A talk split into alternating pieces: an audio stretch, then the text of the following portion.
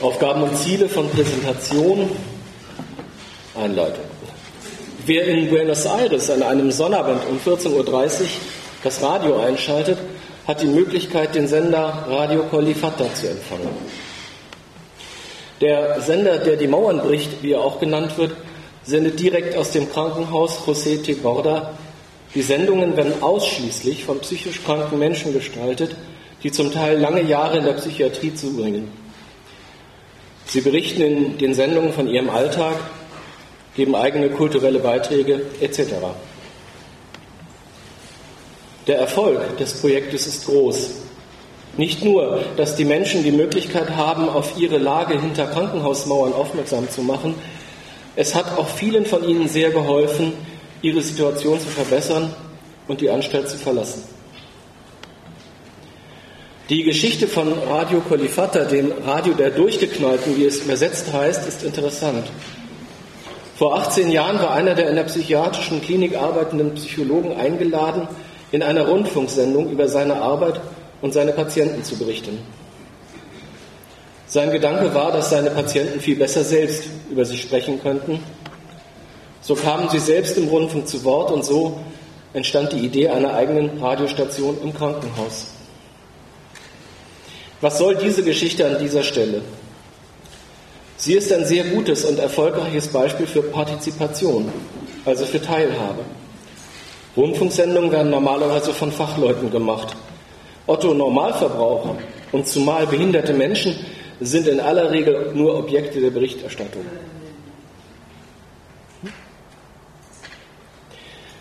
Hier aber stehen die Menschen nicht nur im Fokus einer außengesteuerten Berichterstattung, sondern sie berichten selbst und vor allem selbstbestimmt über sich und ihre Situation.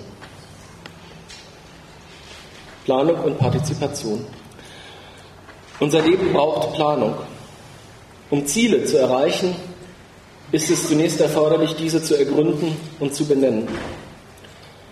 Dann müssen Handlungsschritte skizziert und praktisch umgesetzt werden, die zum Erreichen der jeweiligen Ziele führen. Fast alle Lebensgrundlage bedürfen der Planung. Planung ist eine existenzielle Grundbedingung. Wichtig ist dabei immer, inwieweit ein, Individuen, ein Individuum an der Planung seiner Lebenswelt teilhaftig ist. Je eigenständiger ein Mensch in der Lage ist, seine lebensweltliche Realität planerisch zu beeinflussen, desto selbstbestimmter ist sein Leben. In einer hochtechnisierten und arbeitsteiligen Gesellschaft ist es natürlich nicht möglich, alles allein zu planen. Zum einen müssen viele Planungen von Fachleuten durchgeführt werden, weil der Gegenstand der Planung zu komplex ist und viel Fachwissen erfordert. Zum anderen ist oftmals die Abwägung mit den Zielen anderer erforderlich, um Konflikte zu vermeiden oder zu moderieren. Dennoch bleibt die grundsätzliche Einflussnahme auf die lebensweltlichen Zielsetzungen und Planungsschritte ein hohes Gut und ein Grundrecht eines selbstbestimmten Menschen. Gerade Menschen mit Behinderung sind oft in der Situation, dass sie kaum selbstbestimmt planen können, sondern dass von außen massiv in ihre Lebensplanung eingegriffen wird. Das geschieht bei so alltäglichen Dingen wie der Wahl des Mittagessens, wie bei so grundlegenden wie der, der Wahl oder der Ausgestaltung des Wohnortes oder des Arbeitsplatzes. Auch das Prinzip der Behindertenhilfe zielt oft genug noch darauf ab, den Menschen quasi vorgefertigte Problemlösungen aufzudrücken Erst ganz allmählich und noch keineswegs vollständig greifen Instrumente der Mitwirkung an der Planung der Lebenswelt, die in den letzten Jahren geschaffen wurden, wie zum Beispiel Mitwirkungsverordnungen im Rahmen der Heim- bzw. Werkstattgesetzgebung, die Einführung unterschiedlicher ambulanter Wohnformen oder des persönlichen Budgets etc. Generell ist die Unmöglichkeit der Planung eigener Belange in besonderer Weise Teil der Behinderung. Es wird deutlich, dass der Begriff einer guten Planung nicht nur mit der Vorstellung eines guten Ergebnisses verbunden ist, sondern sich in besonderer Weise auch einen Prozess beschreibt, der bestimmte Qualitäten haben muss. Bei dieser geht es um die Planung eines Lehrhauses für alle. Ich möchte daher die Frage nach der Partizipation auf der Ebene der gebauten Umwelt genauer beleuchten.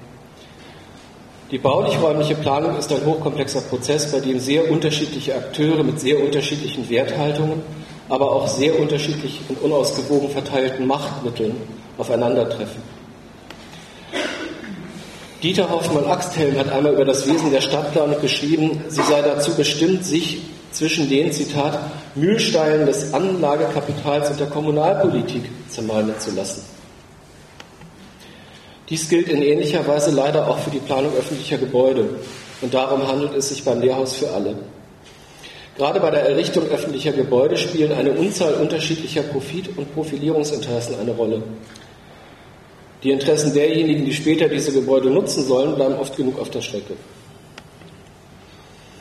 Ist im Bereich der Stadtplanung die, Quali die Beteiligung der Öffentlichkeit wenigstens rudimentär vorgeschrieben, so ist dies bei der Planung von, öffentlichen, von Gebäuden der öffentlichen Hand oder für öffentliche Nutzung so nicht der Fall. Ausnahmen, zum Beispiel für Bahnanlagen, bestätigen die Regel. Dies ist nicht nur unter dem Gesichtspunkt einer auf Eigenverantwortung und Selbstbestimmung der Menschen beruhenden Zivilgesellschaft ein Unding. Die Qualität eines Gebäudes wird erheblich gemindert, wenn diejenigen, die das Gebäude später nutzen sollen, ihr spezifisches Fachwissen nämlich das über ihre eigenen Bedürfnisse nicht einbringen können. So sind bei Gebäuden zum Teil, zum Teil oftmals geradezu groteske bauliche Barrieren vorzufinden, die durch eine rechtzeitige Beteiligung behinderter Menschen an der Planung hätten vermieden werden können. Diese Barrieren mindern entweder auf Dauer den Nutzungswert des Gebäudes oder müssen im Nachhinein kostspielig beseitigt werden.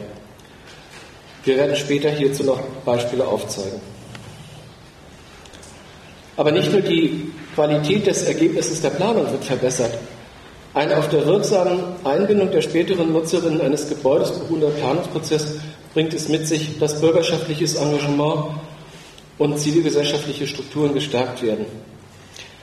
Gerade vielfach benachteiligten Menschen, zum Beispiel Menschen mit Behinderung, wird es ermöglicht, am gesellschaftlichen Fortschritt teilzuhaben und diesen mitzugestalten. Hierzu ist es allerdings erforderlich, dass der Prozess der Planung und die Teilhabe an der Planung, die Partizipation, so barrierefrei wie möglich durchgeführt wird. Behinderte Menschen treffen im Bereich der Teilhabe an öffentlichen Planungsprozessen auf eine Vielzahl von Barrieren, die es zu beseitigen gilt. So sind Veranstaltungsorte nicht barrierefrei erreichbar, zugänglichbar und nutzbar. Informationen die Planung sind nicht zugänglich bzw. nicht ausreichend aufbereitet, zum Beispiel in Breitschrift, in Großdruck, in leichte Sprache. Es werden besondere Bedürfnisse der Kommunikation nicht berücksichtigt, Stichwort Gebärdensprache, Schriftmittlung. Und die Beteiligung ist nicht ergebnisoffen. Das heißt, viele Planungsschritte sind schon festgelegt. Der scheinbare Partizipationsprozess erschöpft sich in einer mehr oder weniger ausschließlichen Information der Beteiligten. Eine der größten Barrieren in partizipativen Planungsprozessen, gerade unter der Beteiligung behinderter Menschen, besteht in der Tatsache, dass die Beteiligten nicht auf gleicher Augenhöhe verhandeln. Die Vertreter von Investoren, Bau- und Planungsträgern der öffentlichen Hand und so weiter sind oftmals nicht bereit, sich auf die Vorschläge, Anregungen und Bedenkungen der behinderten Menschen einzulassen. Zum einen wird deren eigentliche Expertenrolle, nämlich über die eigene Lebenswelt und die eigenen Bedürfnisse umfassend Bescheid zu wissen, ignoriert. Zum anderen werden Vorschläge gern mit dem Verweis auf fehlendes Fachwissen der Bürgerinnen und unter dem Vorwand einer technischen oder sonstigen Undurchführbarkeit abgebügelt. Hierzu ist es erforderlich, den an einem Planungsprozess beteiligten Fachleute zur Seite zu stellen, zum Beispiel Architekten. Konzepte hierzu sind unter dem Stichwort der Anwaltsplanung bereits seit 40 Jahren bekannt, werden aber leider so gut wie nie umgesetzt.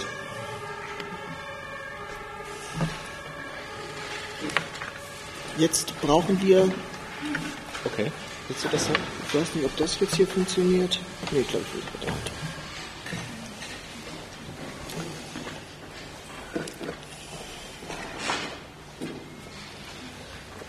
Gut. Ein zurück? Ein zurück. Super. Okay. Wie kann ich den Prozess der Planung barrierefrei gestalten? Kurz zu meiner Person. Ich heiße Christian Judith, bin Gründer der Firma K-Produktion, einer Firma, die sich unter anderem zur Aufgabe gemacht hat, Veranstaltungen barrierefrei zu gestalten. Außerdem arbeite, arbeiten Herr Becker und ich im Kompetenzteam für das Lehrhaus für alle mit. Wir haben eben gehört, wie wichtig es ist, möglichst viele Menschen und damit auch möglichst viele Interessen in, Planung, in der Planung zu berücksichtigen. Nur dann wird entsprechend geplant und es besteht überhaupt die Möglichkeit, den Bedürfnissen der Nutzer und Nutzerinnen gerecht zu werden. Um möglichst viele Menschen in die Planung mit einzubeziehen, muss der Prozess der Planung eben auch schon barrierefrei sein. Barrierefreiheit wird von uns umfassend gedacht. Der Gedanke der Barrierefreiheit beschränkt sich nicht nur auf den Menschen im Rollstuhl. Natürlich müssen in dem Prozess der Planung auch die Interessen von sehbehinderten und blinden Menschen berücksichtigt werden, genauso wie die von schwerhörigen oder gehörlosen Menschen und ebenfalls von Menschen mit Lernschwierigkeiten oder Menschen mit psychischen Besonderheiten. Der Begriff Lernschwierigkeit wird von uns verwendet, da andere Begriffe wie geistig behindert von den entsprechenden Selbsthilfeorganisationen, Vereinen als Beleidigung abgelehnt werden. Und natürlich müsste genauso der Bedarf von Kindern, Eltern und älteren Menschen von eben allen mitgedacht werden. Nur wenn dies geschieht, können wir von Inklusion sprechen. Inklusion meint, mittendrin statt nur dabei. Zum Prozess der Planung. Am Anfang steht die Idee. Die Idee wird entwickelt und wächst, wird größer und klarer und kann dann zum Beispiel als Aufruf verfasst werden. Hier sehen Sie einen Aufruf. Einen kurzen Einschub zum Mitschreiben bitte.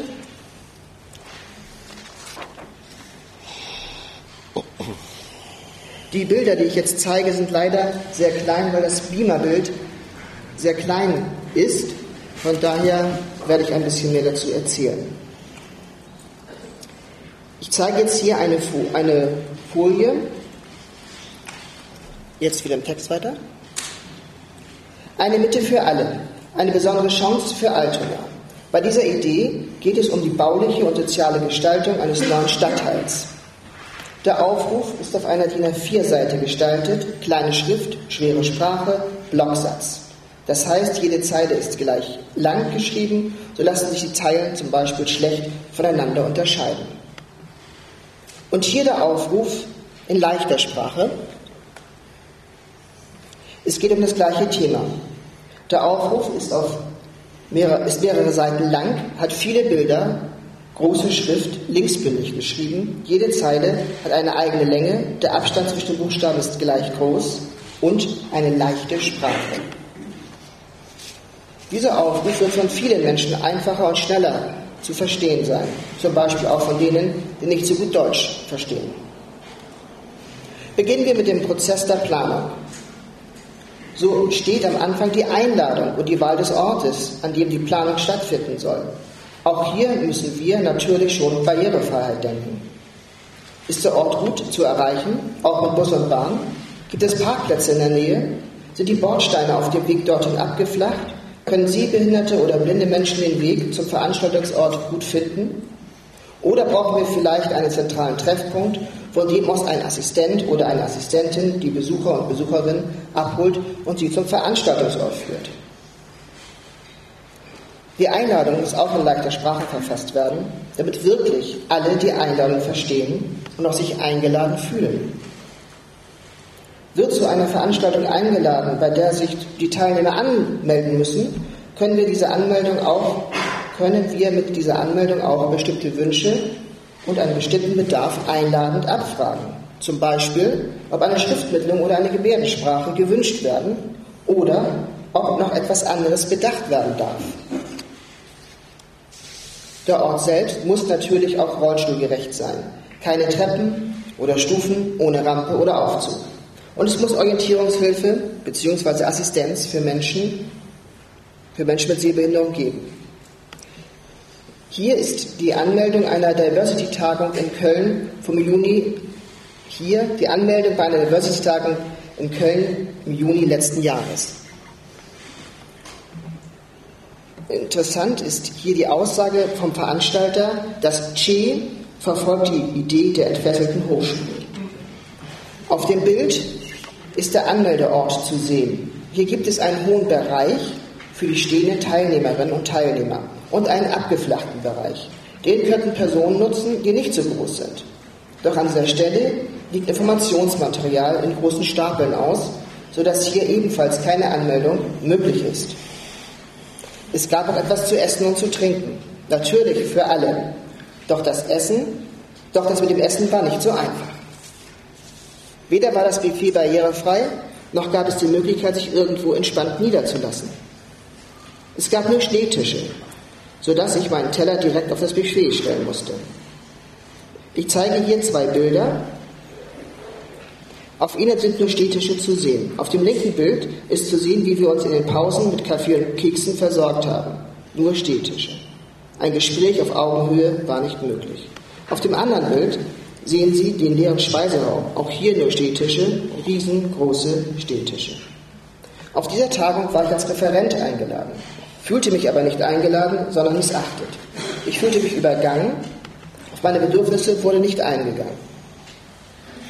Es wurden sich keine Gedanken darüber gemacht, welchen Bedarf ich habe.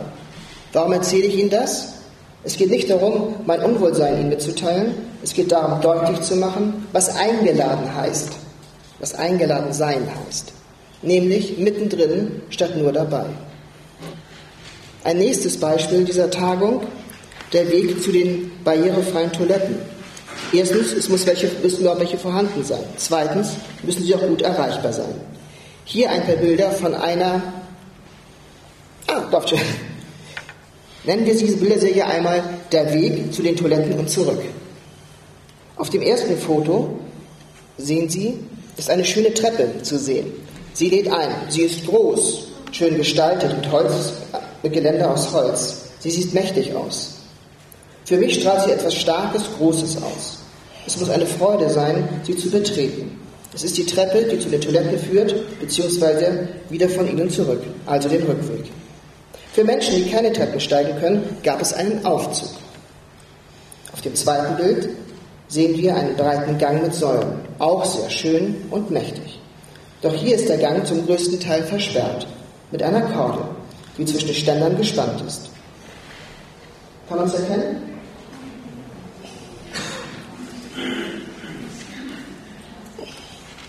mit einer Korn, die zwischen, zwischen Ständern gespannt ist, so wie wir es vom roten Teppich kennen.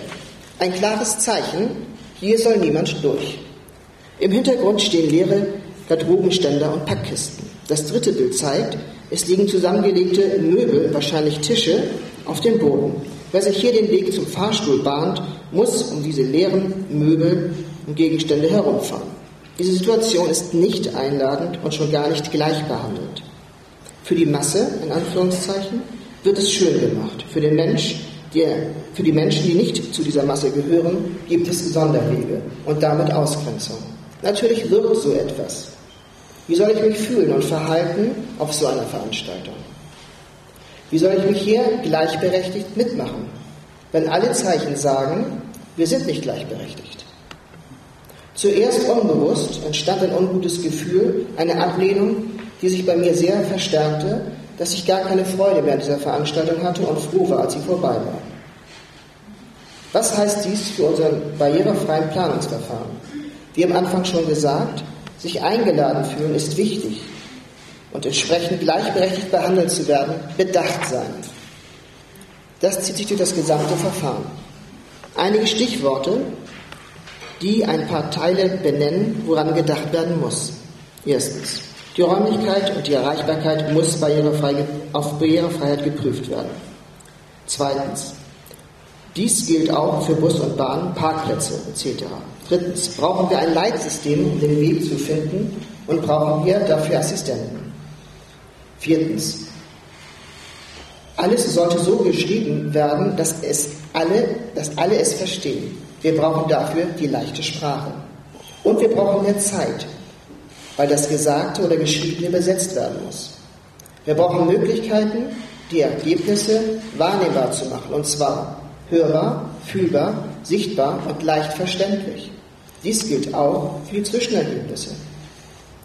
Vielleicht brauchen wir bei diesem Prozess Assistenten und Assistentinnen und Assistenten sowie Unterstützer und Unterstützerinnen was alles wie bedacht sein kann und sollte, ist so umfassend, dass wir es nicht schaffen würden, das hier in wenigen Minuten darzustellen. Auf der Internetseite meiner Firma gibt es eine umfangreiche Handreichung, eine, Checkliste, eine Checkliste mit vielen angesprochenen Bereichen. Die Handreichung sieht so aus. Ich zeige jetzt die Titelseite dieser Handreichung. Hier ist auf einem Foto zu sehen, wie viele Menschen vor einer Bühne stehen, auf der Musik gemacht wird. Neben der Bühne ist eine riesige Leinwand, auf der eine Gebärdensprachdolmetscherin den gesungenen Text in Gebärdensprache übersetzt und dabei tanzt. Der gesungene Text wird gleichzeitig auf, der Leinwand, auf die Leinwand übertragen.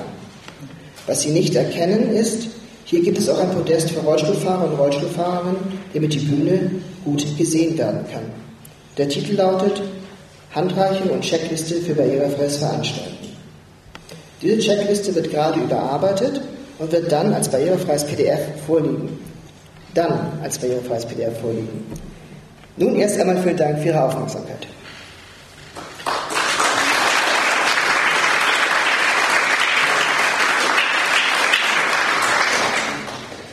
Wir werden jetzt mit einigen Beispielen weitermachen, die Barrierefreiheit oder vielmehr deren Gegenteil hier an der Hochschule zeigen. So, wir brauchen es noch.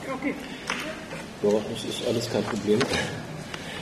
Wir möchten Ihnen zeigen, was passiert, wenn man die Kompetenz behinderter Menschen während eines Planungs- und Bauprozesses nicht einbindet. Die Barrieren, die wir Ihnen hier im Folgenden beispielhaft vorstellen, befinden sich mit einer Ausnahme sozusagen im Schwestergebäude von dem, in dem wir uns befinden, nämlich im östlichen Flügelbau der Edmund Siemers Allee 1. Romana, kannst du mal umschalten, bitte? Wenn Sie sich diese Barrieren anschauen wollen, müssen Sie nicht ins andere Gebäude gehen, denn diese Barrieren sind mit deutscher Gründlichkeit in diesem Gebäude auch vorhanden, weil dieses Gebäude absolut baugleich zu dem benachbarten ist. So, jetzt geht's wieder und du bist dran. Okay. Kannst du einmal ein Bild weitermachen? Ja. Banane? Hier auf dem Foto ist zu sehen, äh, wie nur über Stufen der Neubau dieses Gebäudes mit dem Altbau verbunden ist.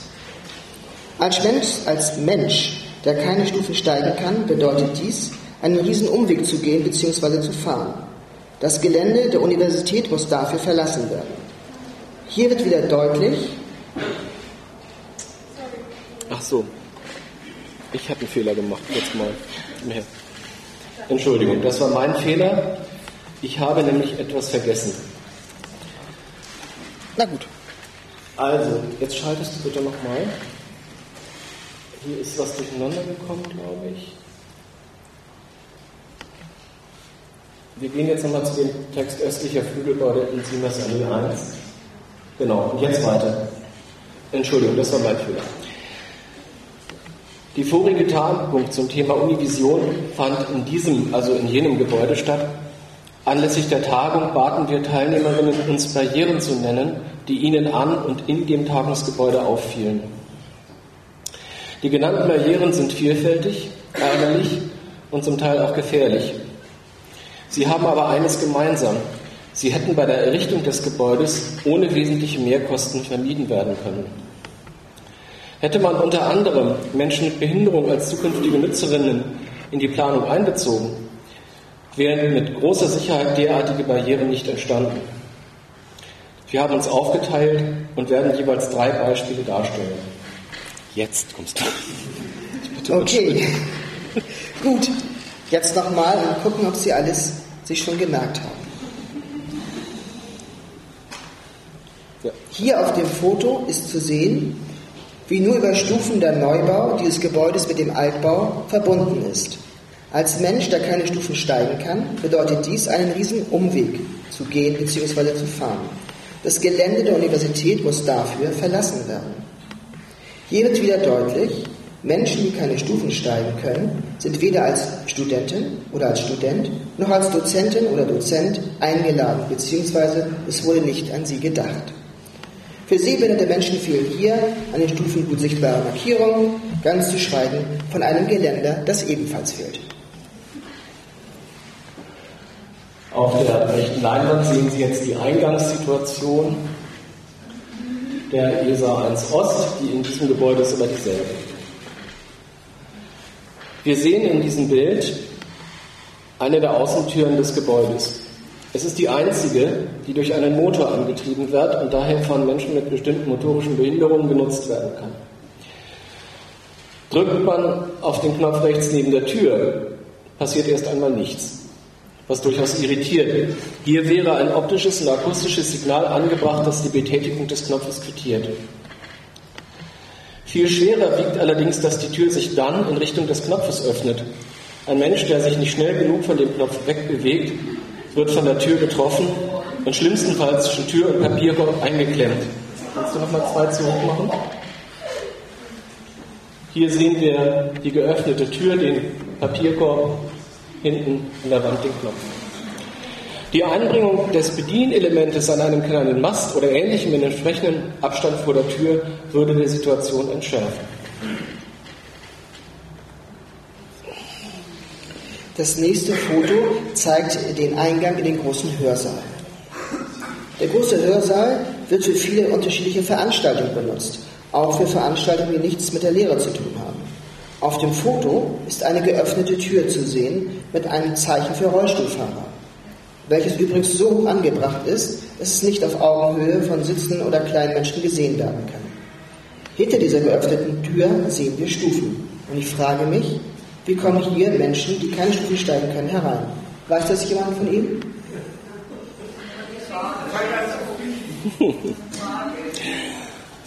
Mana, willst du mal schalten? Einmal schalten bitte. Eine Ergänzung.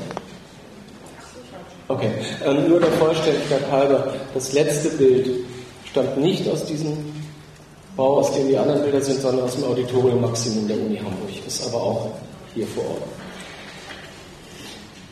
Ähm, jetzt machen wir weiter. Jetzt habe ich mich hier gerade völlig verdüdelt. Das Problem ist, dass ich so ein Fossil bin, was nicht mit Mac arbeitet. Jetzt haben wir es gleich. Okay. Noch einmal, noch einmal. So, wir fahren durch Freitreppen. Ähm, was Sie hier sehen, lassen Sie es auf sich wirken. Ich erläutere es jetzt. Freistehende Treppen sind in Foyers wie diesen sehr beliebt. Gleichwohl stellen sie eine ganz erhebliche Gefahr für sehgeschädigte Menschen dar. Sehbehinderte Menschen sehen die Treppe wegen mangelnder Kontraste nicht. Blinde Menschen haben keine Chance, sie mit Hilfe des Langstockes, mit dem sie den Boden abtasten, zu erkennen. Stößt man mit dem Kopf gegen die Betonkante der Treppe oder die Metallkante einer der Geländerstützen, sind schwerwiegende Verletzungen nicht ausgeschlossen.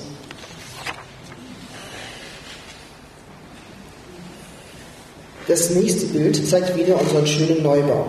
Und zwar ist es ein Bild vom Eingangsbereich. Und es ist ein Suchbild. Wo befindet sich der Türöffner? Auf diesem Foto ist die Tür, der Ausgang zu sehen. Und an der Wand daneben ganz viele Knöpfe. Und einer davon ist der Türöffner. An dieser Wand gibt es Lichtschalter, Feueralarmknopf, den Türöffner und irgendeinen Schalter für Fluchtwege. Tür, der Türöffner ist nicht gekennzeichnet. Und vor dieser Wand stand beim, standen beim Foto zwei Feuerlöscher und ein Mülleimer. So kann man sicher sein, dass der Türöffner von denjenigen, für die diese gedacht waren, nicht genutzt werden kann. Wieder Gedankenlosigkeit, wieder sich nicht eingeladen fühlen. Fahrstuhlbedienung unmöglich. Dieser Fahrstuhl ist für viele behinderte Menschen nicht zu bedienen und damit sinnlos. Blinde und sehbehinderte Menschen können nicht erkennen, auf welchen Knopf sie drücken. Es fehlt an einer tastbaren und kontrastreichen Beschriftung. Viele Menschen im Rollstuhl und kleinwüchsige Menschen kommen gar nicht erst an die Knöpfe heran, weil sie zu hoch angebracht sind. Dies muss nicht sein. Alle namhaften Fahrstuhlhersteller haben entsprechend barrierefreie Bedienelemente in ihrem Angebot. Falls nicht, sind sie nicht geeignet, öffentliche Aufträge der öffentlichen Hand zu bekommen. Und eine Ergänzung. Ich habe heute Morgen festgestellt, dass mindestens der Fahrstuhl hier auch nicht spricht.